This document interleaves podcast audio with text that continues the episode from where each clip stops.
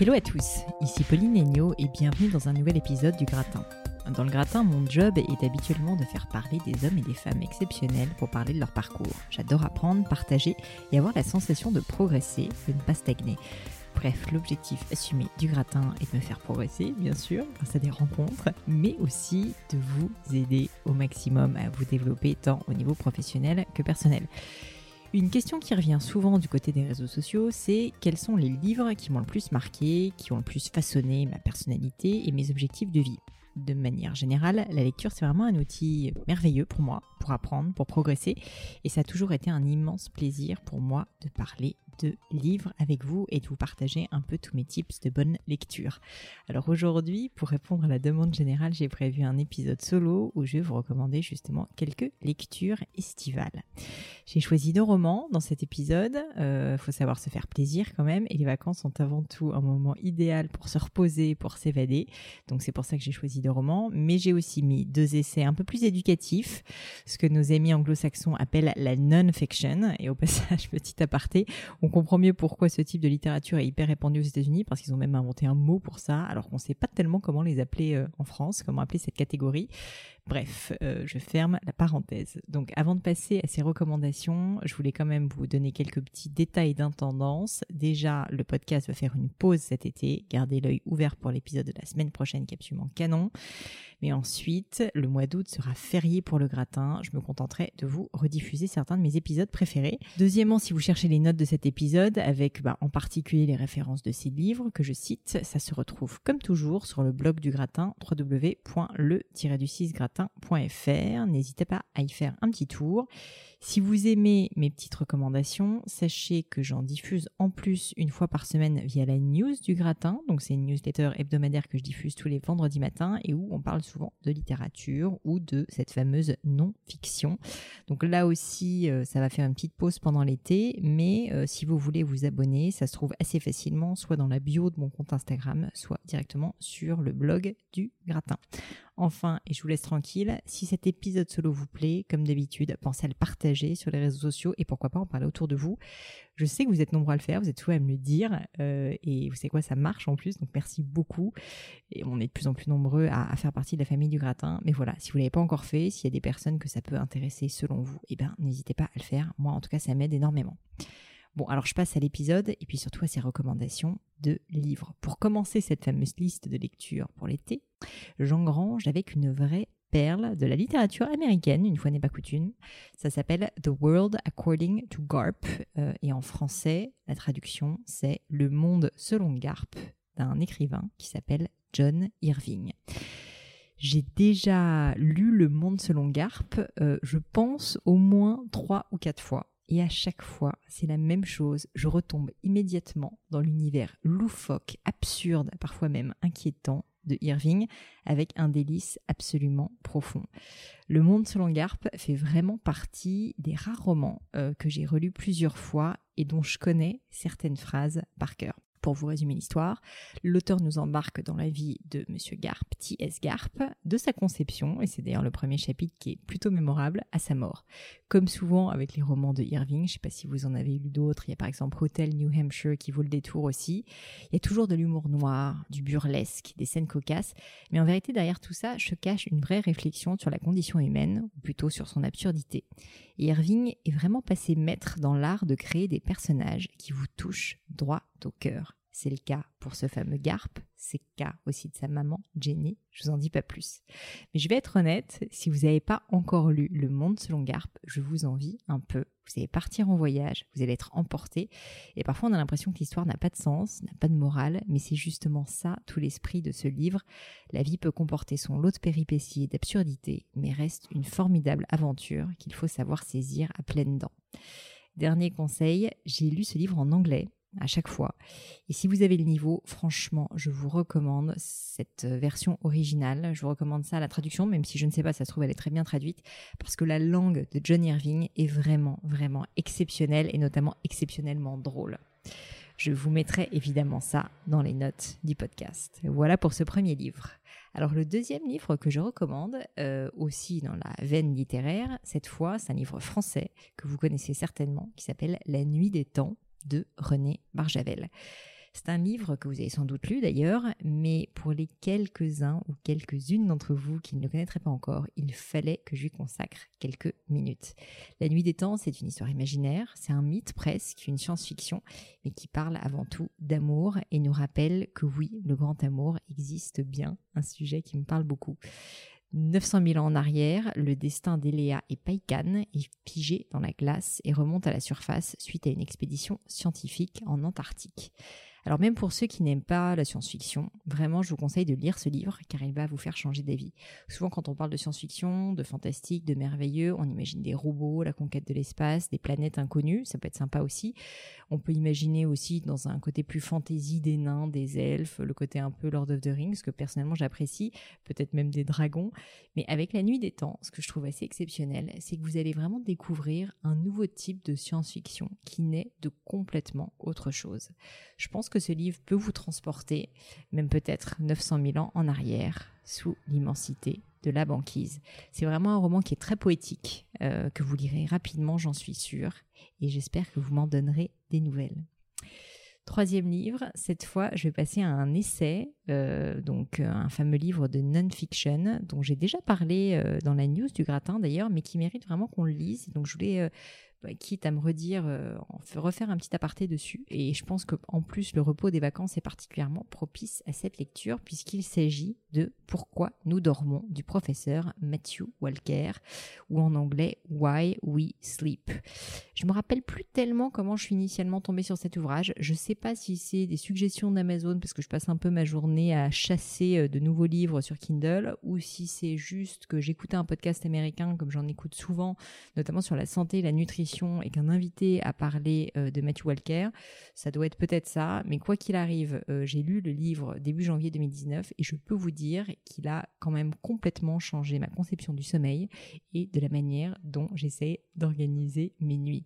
Moi qui suis plutôt de nature insomniaque, euh, je m'endors en gros très vite, incroyablement vite même, mais je me réveille malheureusement pas toutes les nuits, mais de façon quand même vraiment très régulière vers 3-4 heures du matin pour une ou deux heures, ce qui est assez fatigant. Et donc j'avais vraiment envie de comprendre à quoi sert le sommeil, si je dors assez, comment faire justement pour euh, améliorer ma qualité de sommeil, mettre en place le meilleur système possible pour optimiser aussi mon temps de repos. Et j'ai vraiment aimé le ton du professeur Walker. J'avais un peu peur parce que vous savez, un livre sur le sommeil, ça peut rapidement tomber dans euh, plein euh, de, mots qu'on ne comprend pas, des concepts très abstraits, très scientifiques. Moi, je suis pas scientifique de, formation, donc j'avais peur de ça et j'ai trouvé que son ton était simple, il était accessible, il était très concret aussi.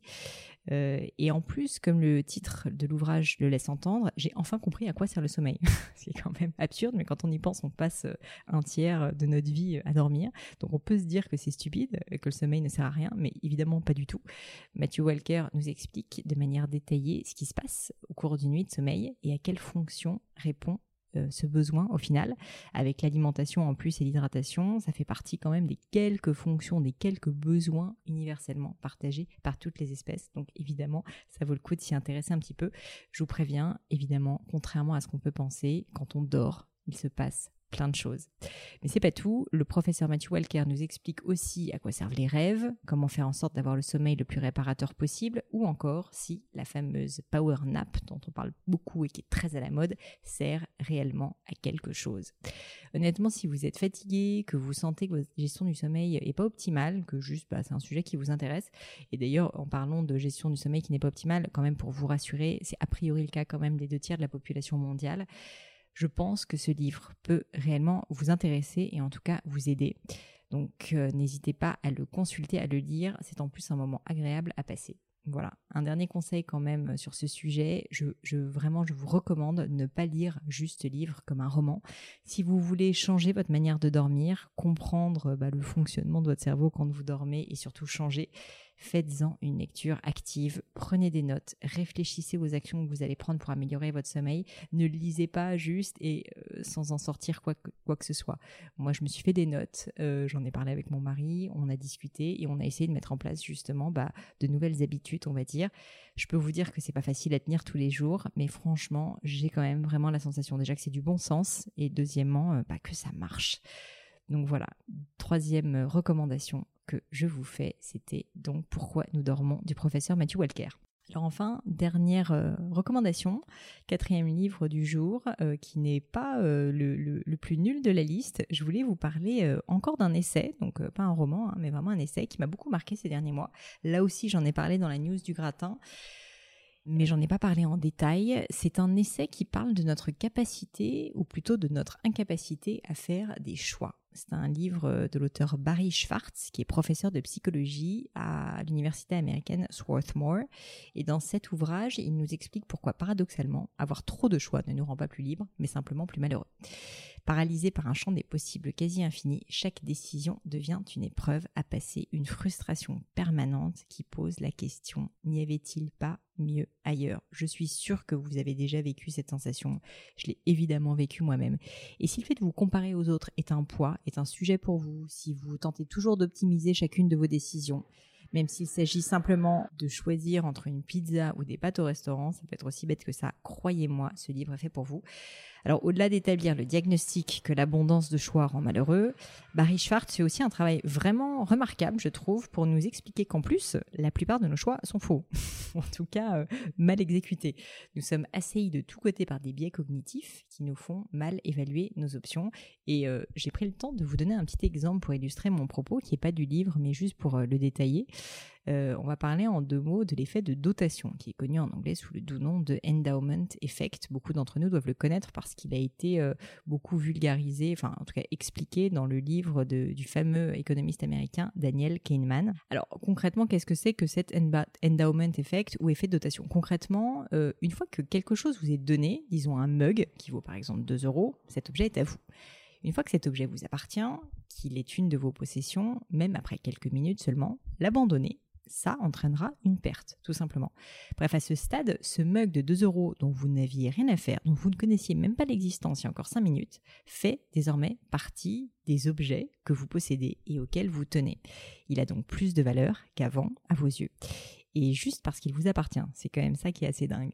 Non pas parce qu'il a réellement plus de valeur en réalité qu'avant, puisqu'il a encore la valeur de 2 euros. Pire, même si vous vous débarrassez de ce mug affreux, parce qu'il est probablement affreux en plus, vous ferez un choix, vous allez devoir l'abandonner, et même si ça, ça vous fait effectivement gagner du temps, parce que mettons par exemple vous soyez en randonnée et que ce mug, en plus d'être affreux, pèse son poids, et que du coup vous soyez obligé de vous le trimballer pendant des kilomètres, vous n'allez pas vouloir vous en débarrasser, parce que désormais vous y tenez. Tout ça pour dire que vous allez maintenant donc vous trimballer sur 30 km probablement ce mug euh, que vous ne vouliez même pas au départ, il y a même 5 minutes, juste parce qu'on vous l'a donné. Et c'est ça ce qu'on appelle une mauvaise décision à cause du biais de cet effet de dotation de endowment effect. Donc vous comprendrez pourquoi apprendre à connaître ses limites, ses biais cognitifs est aussi important parce qu'au-delà de vous aider à prendre de meilleures et souvent plus simples décisions, Barry Schwartz, donc l'auteur de ce livre, nous engage aussi à apprécier le fait de réduire ses options. Non pas de manière résignée, mais au contraire de se rendre compte que bien souvent, se fermer des portes, c'est le meilleur moyen d'avancer. Ah oui, et pour euh, toutes celles et ceux qui, comme moi, sont paralysés parfois par la peur des coups d'opportunité, je pense qu'il y a un peu l'un des mâles du siècle, ceux qui sont habitués par la fameuse FOMO dont on parle beaucoup dans les podcasts américains, donc la fear of missing out, la peur de rater quelque chose, de renoncer. Euh, je pense que ce livre est absolument une lecture indispensable parce que rendez-vous compte que ce passer son temps en fait à essayer d'optimiser, euh, bah, en fait, va vous faire rater des choix, va vous faire rater des décisions et des moments qui pourtant pourraient faire votre bonheur et votre succès. Et c'est ça le fameux paradoxe du choix. Alors voilà, j'espère que je vous ai donné envie de lire ce livre parce que franchement, il fait partie des quelques ouvrages de ces dernières années qui m'ont vraiment marqué, qui m'ont fait réfléchir euh, aux décisions que je prends au quotidien. Et je pense que ça peut aussi vous aider, évidemment, si vous êtes euh, dans ce fameux cas de figure de peut-être la personne qui essaye un petit peu trop d'optimiser. C'est terminé pour aujourd'hui au niveau des lectures. Il y a évidemment encore beaucoup d'autres livres que je pourrais vous recommander, de littérature française ou non, de non-fiction. J'ai pas tout cité évidemment faute de temps, et puis il faut faire des choix. Hein. C'est pas moi qui vais dire le contraire maintenant, et Barry Schwartz non plus. Euh, comme je suis loin d'avoir tout lu et que je cours toujours après le temps, je vais quand même continuer à me constituer une liste de livres à lire que je vous partagerai régulièrement ici via des épisodes réguliers en solo si ça vous plaît, donc dites-le moi, mais aussi via la news du gratin ou même via le blog du gratin, donc www.le-du6gratin.fr. Et si d'ailleurs vous avez des suggestions ou des livres qui vous ont vous aussi particulièrement marqué, envoyez-moi ça sur LinkedIn, c'est Pauline Legno, sur Instagram, Pélegno. Ça m'intéresse vraiment d'avoir vos retours parce que j'aimerais bien à terme bah voilà, qu'on puisse vraiment échanger, se créer une espèce de petite communauté du gratin avec vos insights de lecture. et je pense que le meilleur moyen de le faire à ce stade, c'est déjà via mes réseaux sociaux. Donc n'hésitez pas à y jeter un petit coup d'œil. Enfin, dernière chose, et ensuite je vous souhaite de bonnes vacances. Je profite de ces dernières minutes pour vous demander de partager le podcast autour de vous, d'en parler à deux ou trois amis, euh, même si euh, voilà, ça peut paraître parfois désagréable à faire, mais je pense que si euh, ce travail vous apporte quelque chose, bah, dites-vous que ça pourra aussi peut-être aider quelqu'un d'autre. Et j'ai vraiment pour ambition de faire du gratin l'une des communautés de développement personnel et professionnel en France. Alors aidez-moi à le faire et ça, ça se fait bah, une personne à la fois. Voilà, merci beaucoup d'avoir écouté jusqu'ici. Je vous dis à très bientôt pour un nouvel épisode du gratin et puis bonnes vacances.